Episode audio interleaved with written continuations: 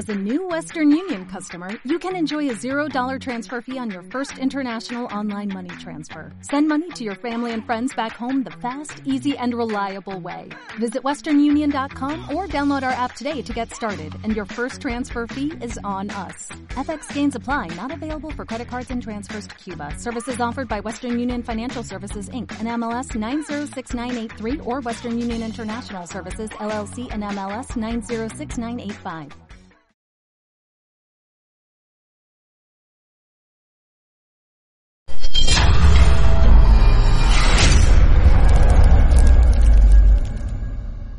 ¿Qué tal, doctor? ¿Cómo está?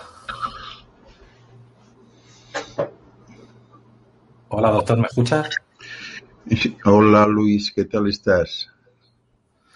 Bien, bien. Estaba yo ya, ya bueno, estaba un poco comentando pues el seminario que tenemos el domingo y estaba dando a paso preguntas y respuestas hasta que usted llegara.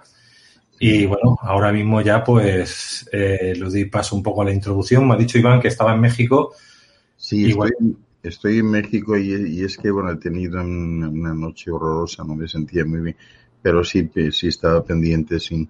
Pero estoy con, con el jet lag este, el cambio de horas que, que bueno, que es un desastre, ¿no? Yo, yo, le comentaba al Iván que si quiere que siga yo, yo sigo con preguntas y respuestas si usted quiere descansar. No, está... está, bien, ya, ya estoy, ya estoy conectado, así que nada, vamos adelante. Hay que Pues cumplir, cumplir, con lo establecido, ¿no? bueno, el, el, título que tenemos del, bueno, de la presentación de hoy es la metamorfosis de la humanidad, que es el mismo que tenemos el seminario del domingo. Sí. Yo le doy paso a entrada a lo que quiera comentar al principio y luego ya si eso vamos en tertulia o con preguntas del público. Muy bien. Pues adelante, empiece. Eh, bueno, pues nada, eh, gracias por, por, esta invitación especial para hablar de, este seminario que tenemos el, domingo, ¿no? Y para mí es un seminario especial porque quiero hacer un repaso de, lo mucho que ha cambiado la humanidad. Eh, y no exactamente por el asunto de la pandemia, sino eh, voy a hacer un repaso histórico de cómo era la humanidad en sus principios y cómo terminó siendo, ¿no? Eh, por ejemplo, pues este aspecto gregario de, de la humanidad que han pretendido darle, ¿no? Conforme a la humanidad, pues tienen que estar todos reunidos y demás. En el seminario yo voy a plantear exactamente lo contrario, y es decir, que no estaba esto previsto en absoluto, que el ser humano en realidad no es gregario, como las primeras eh, comunidades que se instalaron aquí en la esfera, las primeras colonias no lo eran, vivían independientemente, eh, a veces en soledad, a veces con, con, otras personas, pero, pero no ayuntados en ciudades y en comunidades de este tipo, ¿no? Y cómo ha ido cambiando todo, sobre todo desde la óptica de los que entonces eran considerados los maestros de la sabiduría antigua, ¿no? que eran las personas que conocían en profundidad este mundo, entre otras razones porque habían eh, también participado en su creación y entonces daban, daban unas pautas para seguir y, y, voy a hacer un repaso en ese sentido. Por ejemplo, entre las pautas curiosas, ellos sugerían que, no se viajase porque al viajar el cuerpo sufría, se estropeaba y de alguna manera era como restar años de vida. Entonces sugerían que las personas se quedasen en, en, un lugar tranquilo, que dejasen su cuerpo reposando y les daban técnicas para viajar pero sin el cuerpo. Y de esa manera, pues eh, al regreso su cuerpo estaría en perfectas condiciones y ellos habrían hecho viajes eh, únicamente con, con ese otro cuerpo sensorial al completo, disfrutando de todo exactamente igual. Y bueno, pues de todo eso es de lo que voy a hablar, es decir, cómo han cambiado las cosas y cómo parece que vuelven a ir en esa dirección. Es decir, todo apunta a que se ha dado un giro de 360 grados, es decir, la humanidad o una parte de la humanidad comenzó pues un periplo, ¿verdad? Eh, que bueno, siempre está bien a nivel de experiencias, para terminar en el punto de partida. Es decir, la abolición de las ciudades, la vuelta al campo, el planteamiento distinto en todo lo que tiene que ver con alimentación física, sensorial, espiritual, etcétera, y, y bueno, de eso voy a hablar.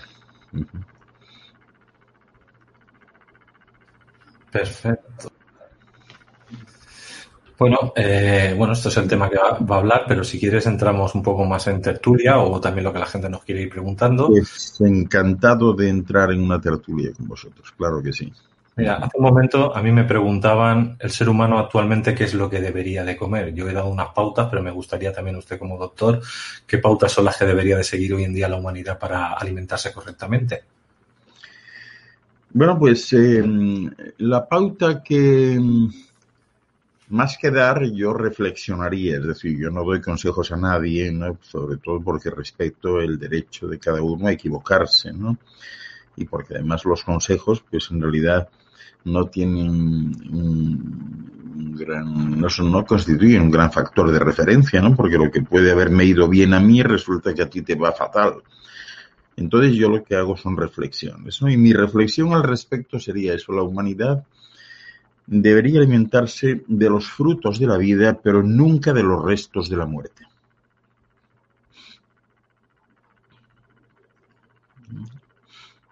Contundente. Siguen haciendo un repaso todo lo que pueda ser alcalino, mucho verde, mucha fruta, frutos secos, todo hortalizas, todo lo que da vida y, dejar lo que ya de, de, todas maneras, también quiero llamar vuestra atención sobre algo. O sea, seguramente el futuro de la humanidad es un futuro sin comida. Es decir, la humanidad em, avanza a pasos agigantados hacia una situación que seguramente tú conocerás, que es em, eh, tipificada como la inedia. La inedia es la capacidad que desarrollan ciertos seres humanos de no comer ni beber nada durante años. Yo conozco a varias personas, por cierto que hay alguien ahí en Barcelona eh, que practica esto y es una, persona amiga mía. Y, y, bueno, si tenemos en cuenta, es curioso porque precisamente ayer en un conversatorio aquí hablábamos de eso, ¿no? Si tenemos en cuenta, eh, por ejemplo, los trabajos de hace 3, 4 años de la Universidad de Helsinki, en Finlandia, en, por el que una serie de científicos ha logrado sintetizar proteínas del aire, pues es como un primer paso, ¿no? Teniendo en cuenta que en el aire, pues efectivamente están disueltos los componentes esenciales de las proteínas, ¿no? Hidrógeno, nitrógeno, oxígeno, eh, eh, azufre, fósforo, etcétera, ¿no? Y eh, es un primer paso porque esto quiere decir que todo está en el aire, ¿no? Y que el aire en realidad está lleno también de esporas y de microorganismos que son enteramente comestibles. Y hoy sabemos que, bueno, que los poros de la piel, que son como boquitas también, que abren e ingieren en, todas esas sustancias que son comestibles, ¿no? Eh, de manera que eh, no hablaríamos de ciencia ficción si pensamos que, que en un futuro inmediato, pues seguramente la famosa alimentación pránica, pues habrá que considerarla como la alimentación de aquellas sustancias que están presentes en el aire y que son alimenticias, o sea que no tiene mucho que ver con el sol en sí. Esto por un lado. Por otro lado también, pues la humanidad se irá dando cuenta exactamente de que estos cuerpos tienen una ingeniería biológica especial y que están hechos para no eliminar absolutamente nada, excepto aquello que les sobra. Por tanto, un barómetro excepcional de cómo funcionan estos cuerpos es justamente ese. Es decir, eh, eh, si eliminamos eh, tres kilos de sustancias de desecho, eso significa que son tres kilos que nunca debimos haber ingerido porque el cuerpo mm, debería reciclarlo todo, ¿no? Es decir, la eliminación, los aparatos secretorios son justamente pues como válvulas de seguridad, es decir, eliminan lo que sobra, ¿no? Es decir, son válvulas de emergencia. Entonces todo esto va a cambiar mucho y va a cambiar pronto, ¿no? Por lo, de momento ya vemos mucha gente que cambia los hábitos de alimentación, están yendo hacia cuestiones más sencillas, ¿no? Y todos estos alimentos procesados y demás, y personalmente creo que no tienen mucha vida ya. Claro, eh, yo la, la sanación, eh, bueno, la sanación no, lo que es eh, la, la, alimentación pránico lo conozco porque hay un argentino, Víctor Trubiano, que lo conocí hace años, que lo entrevisté, que él se alimentaba y daba formación especialmente para que la gente pudiera dejar de comer sólido. Y el, lo único que yo vi que de toda la gente, a lo mejor se apuntaban 30 o 40 personas, no todo el mundo lo conseguía. No creo que todo el mundo esté No. preparado. No, no, claro que no. Es que esto sucede pues como con todo. Esto funciona bien si lo haces desde niño, pero realmente es un poco como el vegetarianismo también. O sea, si tú ya eres un adulto y llevas media vida comiendo carne, acostumbrando a tu cuerpo a la ingestión de ciertas sustancias, cuando se las quitas, el cuerpo reacciona y reacciona negativamente. Es decir, que todos estos planes están bien en tanto en cuanto sean utilizados e implementados desde la más tierna infancia. Cualquiera de ellos. A partir de ahí, eh, pues ya hay que colgar el signo de interrogación porque no se sabe muy bien qué puede pasar y en muchos casos lo que sucede es más negativo que positivo. Pero yo la pregunta que haría aquí, mm, que es lo que me cae de duda, es decir, el, el prana, que sería el ki, el chi, eh. ¿eso realmente qué es? ¿Energía eléctrica? ¿Es un ser vivo? ¿Qué es exactamente? Es que bueno, este planteamiento que hacían eh, los, los antiguos orientales, ¿no? Eh, estaban hablando de energías, lo que pasa es que circunscribían el ámbito energético también a los alimentos, ¿no? Y, y les daban pues ciertas características y propiedades. Eh, también lo relacionaban con la energía del sol, pero el sol no alimenta en sí, o sea, esta energía no es exactamente una alimentación. El sol lo que hace es recargar, es decir, el, el fenómeno de la vida se debe al sol. Es curioso porque yo voy a hablar hoy en un encuentro con Francia, con la Fundación 1-1 Francia, y voy a hablar de esto, ¿no? El sol es el verdadero dador de vida. Es decir, estos cuerpos funcionan gracias al sol, es el Dios, el sol. Eh, de hecho, el, el concepto de alma como tal, alma, que procede etimológicamente del latín anima animae, pues alma no es otra cosa que una unidad biológica autónoma que se forma cuando se comienza a formar un nuevo cuerpo, es decir, cuando eh, el espermatozoide excita, penetra en el óvulo y comienza el, el proceso de la mitosis celular y, y posteriormente de la cariocinesis, para eso se necesita energía. Y la energía no es otra que la que proporciona el sol. O sea, el sol es la energía, es la vida. Sin sol no hay vida. De hecho, sería muy curioso hacer un, eh, un experimento, por ejemplo, eh, fabricar una cápsula, una jaula de Faraday y poner dentro pues a un par de personas, una pareja que tuviese absolutamente de todo, pero ya sabes que las jaulas de Faraday eh, son completamente eh, inviolables en cuanto a energía, es decir, son verdaderas cajas fuertes, no entra nada, ¿no? Si eso fuese así, si se pusiese un par de humanos ahí, un hombre o una mujer, no durarían ni dos meses, morirían sin remedio aún teniéndolo todo, ¿no? Porque les faltaría esa energía del sol. Por tanto, cuando hablamos del sol, hablamos de la vida, la energía. Entonces, ¿quién distribuye, qué distribuye esa energía? Aparece el alma. El alma es la encargada de, recargarse y de distribuir la energía a través de un tendido eléctrico que se llama sistema nervioso. Ese sistema nervioso llega invariablemente a todas las células del cuerpo, aún las más recónditas, ¿no? Y esas células del cuerpo, cuando reciben esa energía del sol, funcionan bien, pero tienen que salvaguardar en unas unidades conocidas como ATP, adenosintrifosfato, ¿verdad? que están alojadas en las crestas mitocondriales de cada célula, y esas ATP son verdaderos acumuladores de energía para cuando no llegue bien la energía del sol, que es por la noche. Entonces, por la noche se cargan las unidades de ATP y funcionamos bajo mínimos. Es decir, el cuerpo se tiene que relajar, debe quedar exento de cualquier actividad y entonces está funcionando con esa recarga, con esas baterías, con unos acumuladores que son los ATPs. Entonces, del sol lo que recibimos no es alimento en sí, sino es la energía. Energía que necesitamos para vivir. Es decir, cuando no hay esa energía, si no hubiese un sol, pues no podríamos, no podríamos vivir. Claro, el sol eh, también envía esa energía al astro, que es también otro ser vivo, la Tierra.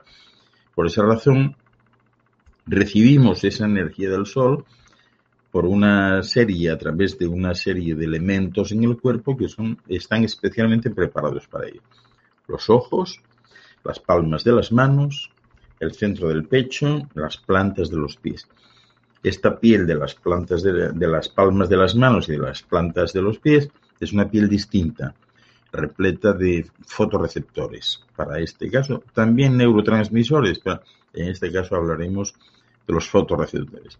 Claro, tú te podrías plantear por qué las plantas de los pies es que parte de esa energía la refleja el núcleo terrestre que también la recibe del Sol para su funcionamiento y al llegar al núcleo terrestre la irradia hacia arriba en todas direcciones y nos entra por las plantas de los pies.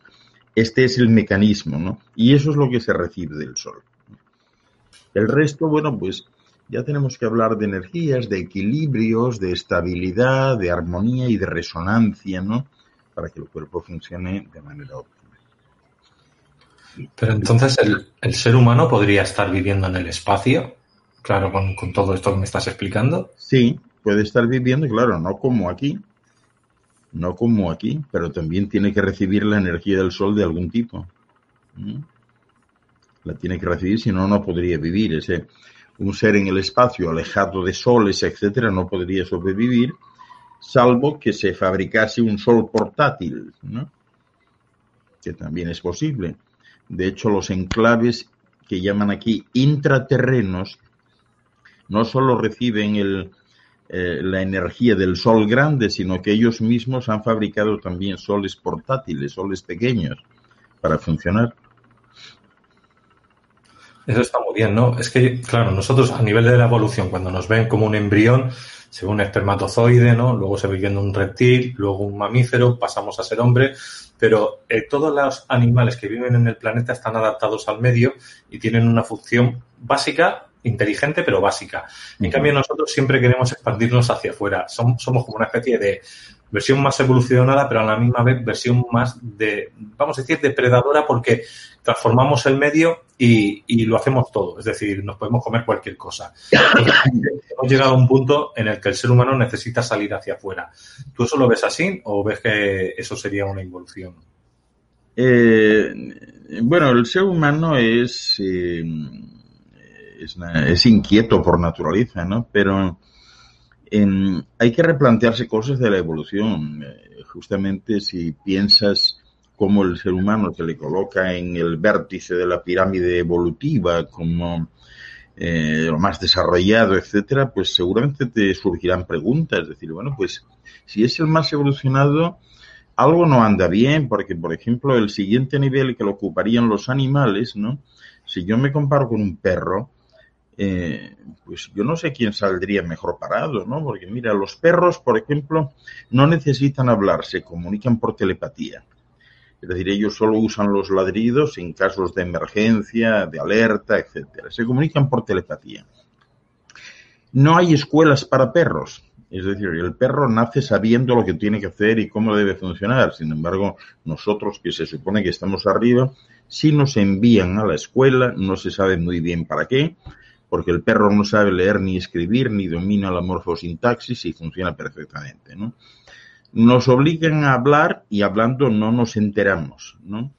Tenemos que trabajar para comer. El perro siempre encuentra qué comer, encuentra dónde quedarse, dónde dormir, no tiene escrúpulos de ningún tipo. Si encuentra una perrita adecuada, se lo hace en cualquier esquina a la vista de todos, no pasa nada. Nosotros llevamos un acto tan trascendental y espiritual como la fusión con otro ser con, quien estamos compenetrados y lo llevamos a la clandestinidad, hay que hacerlo clandestino esto. Entonces, llega un momento en que te cuestionas de, bueno, ¿quién está más evolucionado aquí? Es decir, yo que se supone que estoy arriba, yo sí tengo que ir a la escuela, sí me tengo que instruir, y resulta que mm, llaman educación a una forma de adoctrinamiento, entonces, eh, en realidad, ¿quién está aquí? Las plantas tampoco van a la escuela, las piedras tampoco, los cristales tampoco, entonces esa duda te asola. Y bueno, yo no, no creo entonces que esté tan evolucionado como yo pensaba, a lo mejor no lo estoy. Porque fíjate cómo, cómo se desarrolla esto y cómo es nuestra vida. Tenemos que trabajar para sobrevivir, que es el colmo de los colmos, ¿no?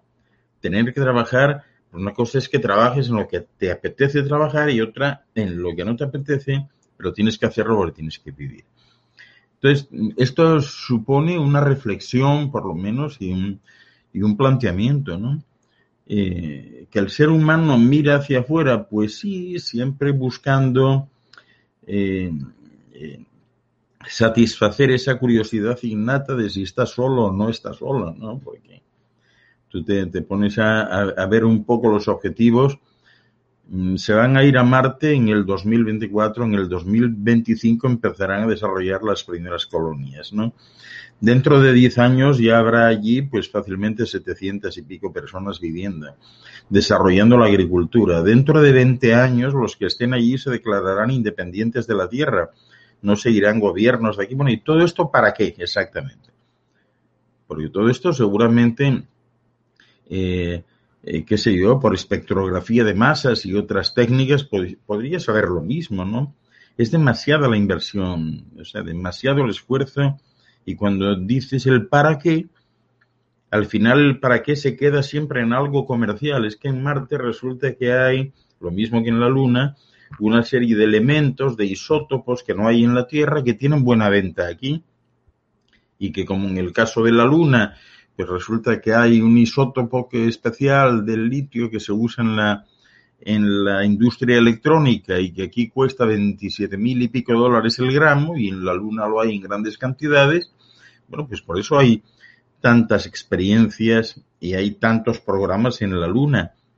¿Por qué ha dejado NASA de ir a la Luna? Porque hay tantas lanzaderas en todo el mundo por, por el negocio que les trae más cuenta a ellos hacer acuerdos puntuales que andar financiando y gastando dinero en proyectos de otro tipo. Pero bueno, al final es siempre lo mismo, ¿no? Siempre hay una razón comercial detrás. Es increíble, ¿no? Pero así es. Claro, es que viendo esto de que realmente son las multinacionales las que manejan el mundo y las que nos quieren llevar a, algo, vamos a decir, que no sería lo natural del ser humano, nos encontramos que debajo de nosotros están los intraterrenos, que se supone que sean las razas que sean, están en armonía, los que están ahí arriba están en armonía y, a nosotros nos hablan de un posible reset, reseteo planetario, siempre con el tema de cambiar lo económico, la moneda, la criptomoneda, entramos en, una nueva, lo que le llaman un nuevo paradigma, el cuarto paradigma, entramos en un sistema que ellos quieren que sea todo virtual, ¿no? Eh, inteligencia artificial. Y claro, yo, yo desde mi punto de vista estoy viendo que, eso se está rompiendo, está rompiendo la armonía del ser humano, esa conexión con el absoluto, el alma, ¿no? Mm. Que ya nosotros somos ordenadores biológicos, no necesitamos eso. No, claro que no, pero de todas maneras eso se cae solo, ¿no? Porque al final lo que impera es la ley de la oferta y la demanda. Es decir, si ellos están vendiendo algo y resulta que al final tú decides no comprarlo, pues bueno, no hay venta y si no hay venta cierra la empresa. Y esto es un poco lo que va a suceder. Ya empieza a suceder ahora, es decir, ahora toda esta cuestión de la pandemia ha dejado muy claro que, bueno, donde se está bien y hay menos problemas es en el campo. Las ciudades tienen que terminar, no tienen futuro alguno.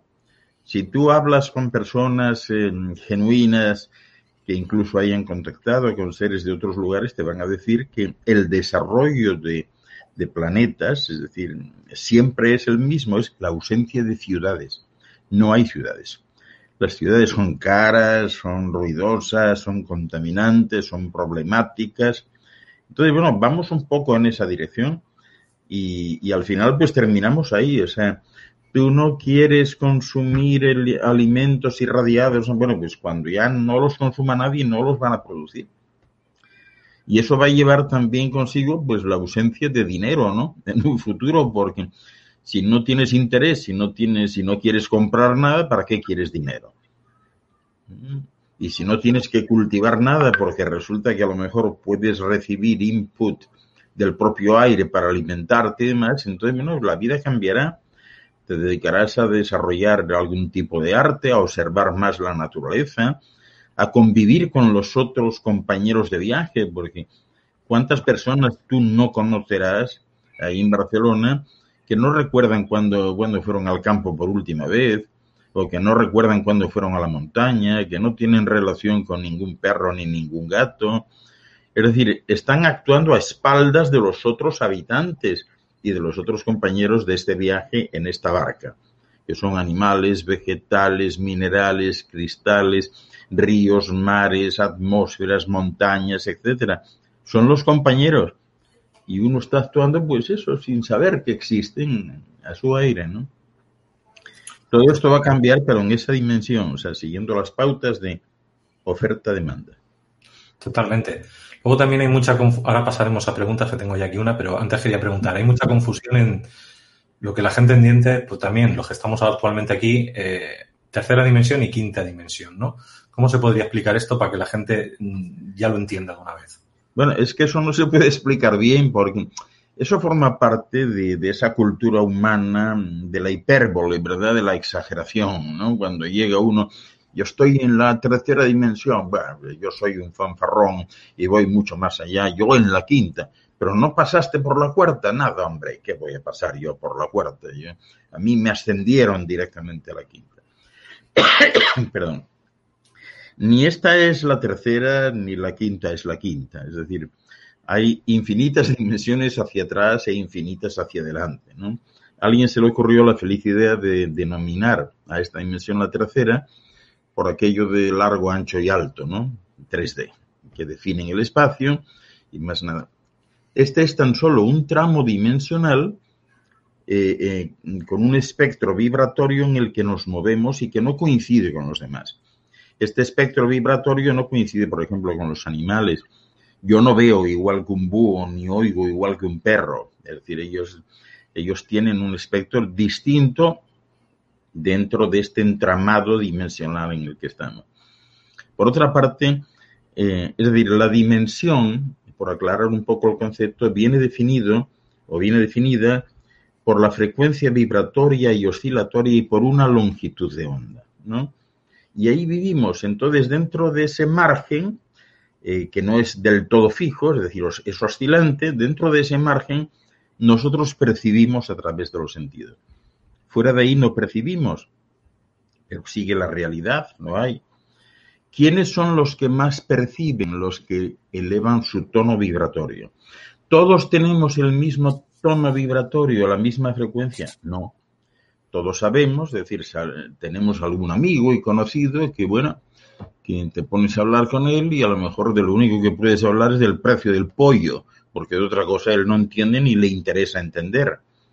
Es decir, que esto en definitiva es como, como un gran colegio donde hay gente de preescolar, pero los hay también que están terminando la maestría o empezando el grado doctoral. No es posible fusionarlos. Tú a un bebé, el que está en el grado doctoral, al bebé le puede dar besitos, pero no hablarle de filosofía existencialista. Es decir, no, no encajaría. Por tanto, pretender unificar a toda una humanidad en esto de la ascensión el salto, pues es sencillamente absurdo. Es la teoría del absurdo. No tiene, no tiene, en fin, relación alguna eh, con la realidad, escapa a cualquier planteamiento. Simplemente eh, estamos elevando poco a poco el tono, no todos igualmente, no todos a la misma velocidad, y eso es lo que define la ampliación sensorial. Cuando tú elevas tu vibración, todos tus sentidos se elevan. ¿Cómo elevas tu vibración? Yo diría que con la laxitud y con la lentitud, es decir, a medida que te vuelves lento, relajado, menso, eh, inocente, etcétera, es que elevas tu vibración. Y cuando elevas tu vibración, lo que sucede es tu espectro visual aumenta. Te adentras en el infrarrojo y te adentras en el ultravioleta. Tus capacidades olfativas también aumentan. tus capacidades gustativas igual, tus capacidades auditivas de la misma manera. Tú ya pasas a poder escuchar pues sonidos por, por debajo de los 10 hercios y por encima de los 20 o 22 mil. Y esto es un poco lo que sucede. Cuando eso pasa, tu vida cambia porque inmediatamente te das cuenta que superpuesta a esta realidad hay otras. Y esas otras realidades empiezas a percibirlas. Primero tibiamente, de manera tenue. Esa superposición hace que de repente veas dos planos en el mismo sitio. O sea, que tú estás en el salón de tu casa y de repente de vez en cuando pues ves que allí también hay como unos árboles, una, eh, unas rocas, una rocalla, y no sabes lo que es hasta que te das cuenta que se está superponiendo otro nivel que también existe simultáneamente, pero con otra vibración, con otra frecuencia, ¿no? Entonces, al final, para comprender bien esto, las realidades son como un sintonizador de radio donde tú estás en la frecuencia 79.2, eso es música de jazz, pero en la 79.3 es música clásica y en la 79.4 es, qué sé yo, country music. Y así sucesivamente. Es decir, dicho de otra manera más directa, todo está, Luis, en el mismo sitio, pero con distinta vibración. Si tú quieres ir a otro punto lejano del universo, ese punto también está aquí. Solo tienes que cambiar la vibración y el eje de referencia, los ejes de ordenadas y coordenadas y estás en ese sitio. Lo cual significa también que por el espacio no se puede viajar. Es decir, esas distancias son tan increíblemente inmensas que ni siquiera la imaginación más calenturienta puede concebirlas. Entonces no viajas, te sitúas en el sitio. Y todo está en el mismo sitio. Todo está ahí, en el mismo sitio. Muy bien explicado, se entiende perfectamente.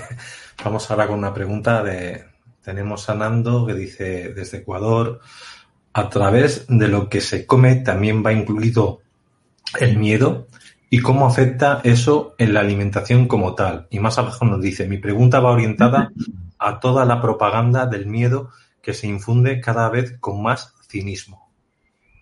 Sí, yo estoy totalmente de acuerdo. O sea, el miedo se come el miedo, sí.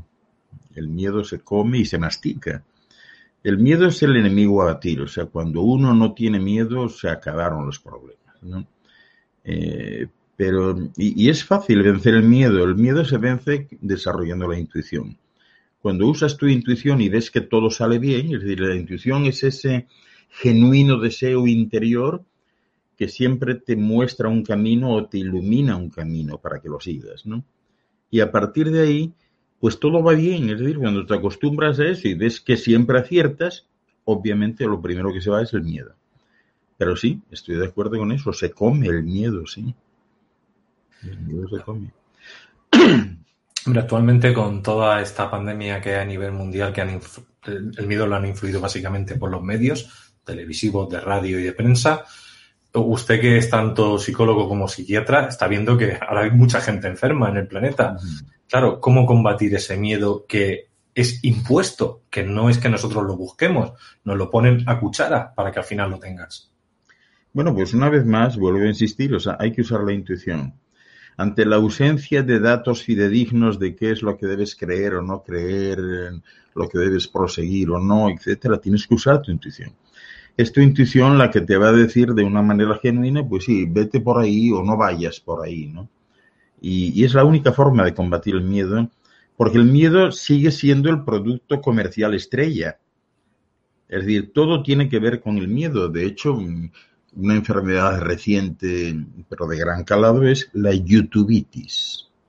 La youtubitis, la inflamación del YouTube, es, es una enfermedad terrible, ¿no? Terrible porque eh, eh, de alguna manera en, lo único que prevalece es lo escandaloso, ¿verdad? Lo escandaloso, eh, lo poco ecléctico, eh, lo que te asuste, eso es lo que va. O sea, cuanto más miedo, mejor, más likes tienes y se monetiza mejor, ¿no? Entonces, cuando te sales de esa YouTubeitis, dices, bueno, es que yo, ya no me creo nada. O sea, mi intuición me dice que no es así. Están involucrando a la NASA, a la CIA, al FBI, no sé qué y tal, sin, sin motivos, sin datos, sin nada. Y eso es lo que espera la gente. La gente está esperando que les asustes más, tener más miedo. Entonces, desde el momento en que empiezas a ser tú mismo, más auténtico, más independiente, eso se cae solo.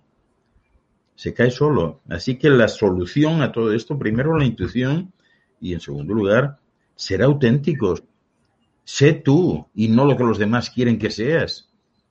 Cree lo que te dice tu intuición y no lo que te dice un programa de televisión o un programa de YouTube. Créete lo que esté dentro de ti, o sea, lo que brote de ti. Y para eso no tienes que haber estudiado ni ir a ninguna universidad ni nada. O sea, todos tenemos eso. Y ese es el futuro. O sea, a quien hay que combatir es al miedo. Cuando vean que el miedo no vende, dejarán de hacerlo. Mm, Quién sabe, a lo mejor dentro de dos años, en vez de programas de miedo y de estas cosas, empieza a haber programas en YouTube y en la televisión y en las películas de angelitos que vuelan por ahí y cantan tiernas canciones celestiales, ¿no? O sea, todo depende de lo que, de lo que en ese momento tenga venta. ahora lo que tiene venta es el miedo. Y te van a poner el miedo por todas partes. yo en, un vídeo dije que, que, el pinchacito es una desconexión con el alma, pero vamos a hablar de inteligencia artificial. Nosotros somos ordenadores biológicos y tenemos una conexión con con el absoluto, la fuente, ¿no? Si a ti te ponen un algo que modifica ARN, es que no quiero hablar con estos temas porque ya sabéis que hay censura, resulta que lo que te están haciendo realmente es volviéndote dócil, es decir, volviéndote a un instrumento en el cual vuelves a ser un ser humano mucho más básico. O sea, nosotros queremos despertar y ellos lo que quieren frenar es el despertar. Entonces lo que nos están haciendo es inducir algo que nos vuelva a un periodo, vamos a decir, más básico, un animal más, más básico. ¿Esto sería así, doctor? Sí, lo que pasa es que tú tienes una conciencia, los demás pueden intentar contigo lo que tú quieras, pero al final la conciencia es tuya y eres tú quien decide. O sea, volvemos un poco a lo de antes. Lo que quieren es efectivamente eh, solidiantar eh, todos los conflictos que impidan que tú seas un buen cliente. Al final es una cuestión de clientelismo, es decir, tú eres el cliente y ojalá sigas comprando. ¿No? Y para esto, pues vamos a hacer tal y cual programa, ¿no? Pero finalmente la conciencia es tuya y tú eres quien decide, o sea, nadie te va a obligar a, a comprarte pues una determinada aplicación o a comprarte pues unas gafas que, que ven doble y, o sea, tú si no quieres comprarlas al final no las compras. Lo mismo que no podemos engañarnos. Mm, nos están haciendo de todo un poco. Pero mira, Luis, tú eres libre de sacarte, salirte de Barcelona, irte por ahí a una montaña, estar a tu aire y te aseguro que ahí nunca van a ir los inspectores de Hacienda a buscarte. O sea, tú vas a estar a tu aire tranquilamente y hacer tu vida. Y si logras hacer una vida, pues prácticamente sin nada, sin nada de lo que hoy es imprescindible, es decir, un ordenador, eh, teléfono, una tableta, no sé qué, de repente logras hacer tu vida así, alcanzas la felicidad y ya nadie te va a vender nada. Si en lugar de ser uno sois dos, tres o cuatro, pues como hablábamos antes, llegará un momento en que dirán, bueno, esto ya no es negocio, cerramos la fábrica. Claro. Aquí nos hay una pregunta que, que dice, ¿cómo hacemos para elevar nuestra frecuencia vibratoria en estos tiempos? Un tip, gracias. Bueno, la, frecuencia vibratoria, esta es una gran pregunta, sin duda. La frecuencia vibratoria eh, se eleva mm, bajando un poco los humos, es decir, convirtiéndose en, una persona relajada, tranquila, rodeándote de, si, si, te vas a rodear de alguien, que sean personas que sumen y no que resten, ¿no? Eh, identificándote un poco más con, con el campo, con la propia naturaleza, eh, volviendo a ser auténtico, recuperando de alguna manera lo que quede en ti del niño o la niña que fuiste. Es decir, si, eres capaz de recuperar un poco de inocencia, de mensianidad, de, de candor infantil, etcétera, eso es lo que en definitiva te eleva la frecuencia, ¿no? Y lógicamente, pues escapando de todo lo que quieran hacer para que, para infundirte miedo, ¿no? Para meterte miedo. Por eso vuelvo otra vez, posiblemente la clave de toda esta historia está en la intuición. Que tú sigas ese genuino deseo interior y, que sea la intuición la que te vaya, eh, por lo menos, eh, iluminando el posible camino que puedas seguir. Bueno, tenemos aquí por lo que veo a Irene un poco indignada y nos dice, ¿se desconecta el alma, sí o no? Supongo que cuando se refiere cuando te ponen el pinchacito. no, no, claro que no. O sea, además es que eh, yo pienso que no hay que tener miedo con el pinchacito dichoso, como dices tú, ¿no? Porque yo personalmente, honestamente pienso que es mucho peor la metralla que recibimos diariamente, que respiramos diariamente, la basura que comemos, las compañías que tenemos, el trabajo que tenemos que realizar, es mucho peor que cualquier pinchacito. O sea, perdón. El pinchacito, pues es, no sé, o sea, una justificación. Yo, yo me he puesto ya los dos pinchacitos sin problemas de ningún tipo, ¿no? No porque crea o deje de creer, a mí me da exactamente igual, sino porque viajo mucho y, o sea, pensé, pensé en un momento dado de, bueno, aquí seguramente si no tengo esto, el día menos pensado no me dejan entrar en un país porque me lo reclaman, entonces lo llevo como si fuese un carnet de identidad adicional. Ahora, confianza es ninguna confianza ni a favor ni en contra. O sea, para mí eso no, no ha servido nada, ¿no? Entonces, se desconecta el alma. El alma no se puede desconectar, porque si se desconecta el alma, uno se muere instantáneamente. Ya he comentado antes que el alma es como el motor, es la batería de estos cuerpos. Y solo se desconecta cuando sigue enviando energía a todas las células y demás y resulta que está estropeado el sistema, ya no llega, no funciona bien y entonces el alma ahí se desconecta sola, porque partes del cuerpo empiezan a dejar de funcionar. Tú te das cuenta, por ejemplo, que cuando alguien se muere, Luis, no se muere del todo, es decir, alguien se murió, se enterró, pero resulta que el corazón sigue funcionando bien en una urna que se lo piensan dar a alguien que lo necesite. Un riñón también está en buenas condiciones, ese no se murió tampoco. Está en otra urna funcionando bien. La córnea por otro lado. O sea, es cuando empieza a estropearse el asunto, el alma se va y ya, pero no por un pinchazo. Hombre, eh, claro, usted se ha puesto esas dos vacunas, la ha sentado bien. Yo tengo gente como terapeuta que ha venido con problemas, sobre todo, les ha cambiado el carácter. Ya no son las mismas personas que eran antes, dicho por ellos, pero tienen totalmente conciencia de que son, con lo cual el alma no se les ha desconectado pero sí han entrado en, por ejemplo, algunos tienen espasmos, parálisis, una serie de contraindicaciones que puedan tener, vamos a decir, por los metales pesados o lo que, lo que pueda tener. Pero sí que es verdad que el ARN, hace ya más de 20 años que se está manipulación del ARN en, diferentes sustancias, pues no solo está en el pinchacito, sino también en medicamentos, hace mucho tiempo que se hace, sí que es verdad que el ser humano lo, lo, lo están cambiando de conducta. Es decir, no te desconecta del alma, pero sí de alguna manera te están domesticando, están haciendo lo que ellos quieren que tú quieres que hagas. Eso sí es una posibilidad. ¿Pero para qué? O sea, la gran pregunta aquí, ¿para qué? ¿Para lograr qué? Pues para frenar el despertar de conciencia. Pero para qué? Pero volvemos otra vez, ¿para qué? ¿Frenarlo para qué? ¿Con qué objetivo? Porque esta gente nos quieren tener siempre subyugados y dominados a lo que ellos quieren. Son las multinacionales. Pero, sí, es que no necesitan nada de eso, ya lo tienen por, las, por los sistemas de información. Ya nos tienen a todos, no hace falta pinchar ni dar medicamentos, ya nos tienen a todos. Pero de la misma manera que nos tienen, vuelvo a lo de atrás. Tú te vas por ahí a una montaña, te haces tu cabañita y tal, y ya está. Y te saliste del sistema, y nadie va a ir a buscarte ni a intentar convencerte de que te pongas ese fármaco o que te pongas el otro. Eso no es así, es decir, ellos hacen lo que hacen para vender, o sea, todo es, todo tiene que ver con el comercio, la venta, las ganancias, etcétera. Pero te pones a plantear eso, ¿para qué lo harían? Para nada. Lo mismo que los que dicen que es que quieren exterminar a la mitad de la humanidad, no sé qué. Y tú te preguntas, ¿cómo que quieren exterminar? Es al contrario, lo que quieren es más clientes, quieren que haya más gente todavía. Más enfermos sería la palabra. Lo que sea, pero quieren que haya más para venderte más. Cuantos más clientes, mejor va el negocio. Lo que quieren es clientes. Pero claro, clientes por aquí, porque cuando vas a Burundi en África no se puede hablar de los mismos clientes.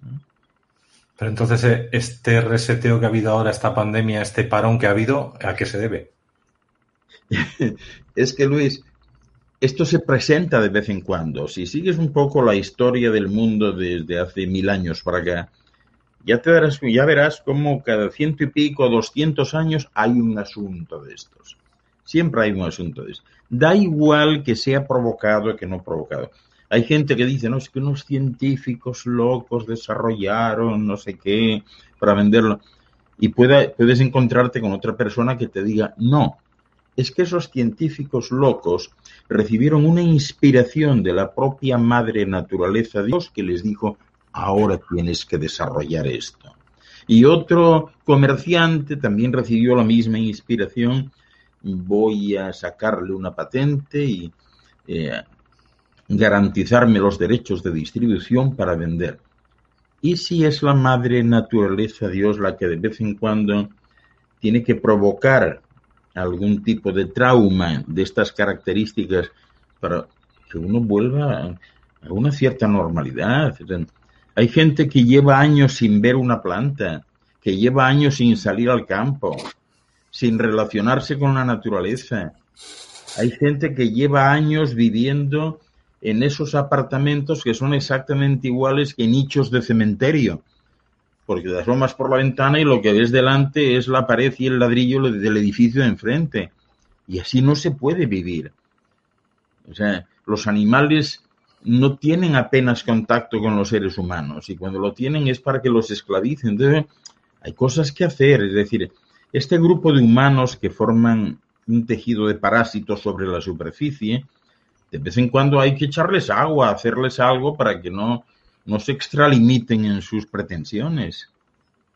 O sea que esto es necesario que se dé, por la vía que sea. La vía de la revolución, de la evolución, de la pandemia, por la vía que sea. Pero es necesario que esto se presente, por lo menos, no sé, a modo de limpieza, ¿no? Esto pasó en el 720, 820, 900. O sea, quiero decir que, se sabe que siempre cada 100 años es cíclico. Sí. te doy la razón porque no, científicamente. No será, sí, esto pero si no es esto, es otra cosa, es una calamidad, un, terremoto, una catástrofe, lluvias, o sea, siempre hay algo de esto y la naturaleza, pues es lógico que lo haga, no puede estar en, en semejante agresión de todo el tiempo, ¿no? Ahí está. Bueno, pues ya hemos terminado el programa de hoy porque ya, hemos, ya estamos en hora. Eh, deciros, domingo, tenemos este domingo 25 de abril a las 8 de la, tarde en España, 6 y 30 de la tarde en República Dominicana, empezamos este seminario, La Metamorfosis de la Humanidad. Eh, bueno, lo voy a poner aquí, que ahora que estoy viendo, no lo tengo puesto aquí en pantalla. Eh, como os he comentado, podéis, aquí tenéis el enlace de compra, le podéis dar y podéis adquirirlo. Tenéis cuatro formatos de pagos. Si la página no recarga o tenéis algún problema, tenéis aquí la señal de, WhatsApp para poder contactar con Iván Mercader y decirle, oye, que no puedo comprar, tengo este problema o necesito esta información o no me ha llegado el PDF, cualquier cosa, lo podéis hacer a través del botón de WhatsApp. Y luego, aparte de este seminario, recordar que, bueno, ya tenemos unos cuantos años de, de cada una vez al mes, pues tenemos un programa y, y están todos aquí en Aulas Pandora, podéis adquirirlos cuando queráis como veis, voy tirando para abajo y, ya los tenéis hasta por año. Directamente podéis acceder a todo lo que se ha ido explicando en los últimos años. Y nada, os espero que, espero que mucha gente os apuntéis este domingo y disfrutéis del doctor, que ya sabéis que médico, psiquiatra, doctor en ciencias y psicología de la educación y, bueno, habla de todo. Yo he hablado con él muchas veces y sabe de todos los temas, con lo cual eh, es todo terreno. Bueno, familia, espero que, disfrutéis. Pues muchas gracias, doctor, por haber estado con nosotros. Un abrazote para ti, siempre gracias, siempre es grato. este tipo de encuentros. El, el, el lavado neuronal ocasional es bueno. Sí, no, lo bueno es que podamos cada uno decir lo que nos apetece y que cada uno dentro de su puzzle pueda montar lo que él crea que es lo Exactamente. Tú lo has dicho muy bien. Somos libres pensadores, que cada uno coja lo que quiera y lo que no lo tira. Exactamente, muy bien dicho, muy bien. Ahí está. No vamos a competir, aquí estamos para informar. Muchas gracias, doctor. Igualmente para ti. Luz y salud. Gracias, doctor Ángel. Pues ahora en unos minutos entramos con Constantin. Yo voy a poner, voy a preparar ya aquí la, la carátula. La voy a poner ya. ¿Te preocupas por tu familia? Entonces, ¿por qué darles solo huevos ordinarios cuando pueden disfrutar de lo mejor? Eggland's Best, los únicos huevos con ese delicioso sabor fresco de granja, además de la mejor nutrición, como 6 veces más vitamina D, 10 veces más vitamina E y 25% menos de grasa saturada que los huevos regulares, además de muchos otros nutrientes importantes. Así que, dales los mejores huevos. Eggland's Best, mejor sabor, mejor nutrición, mejores huevos.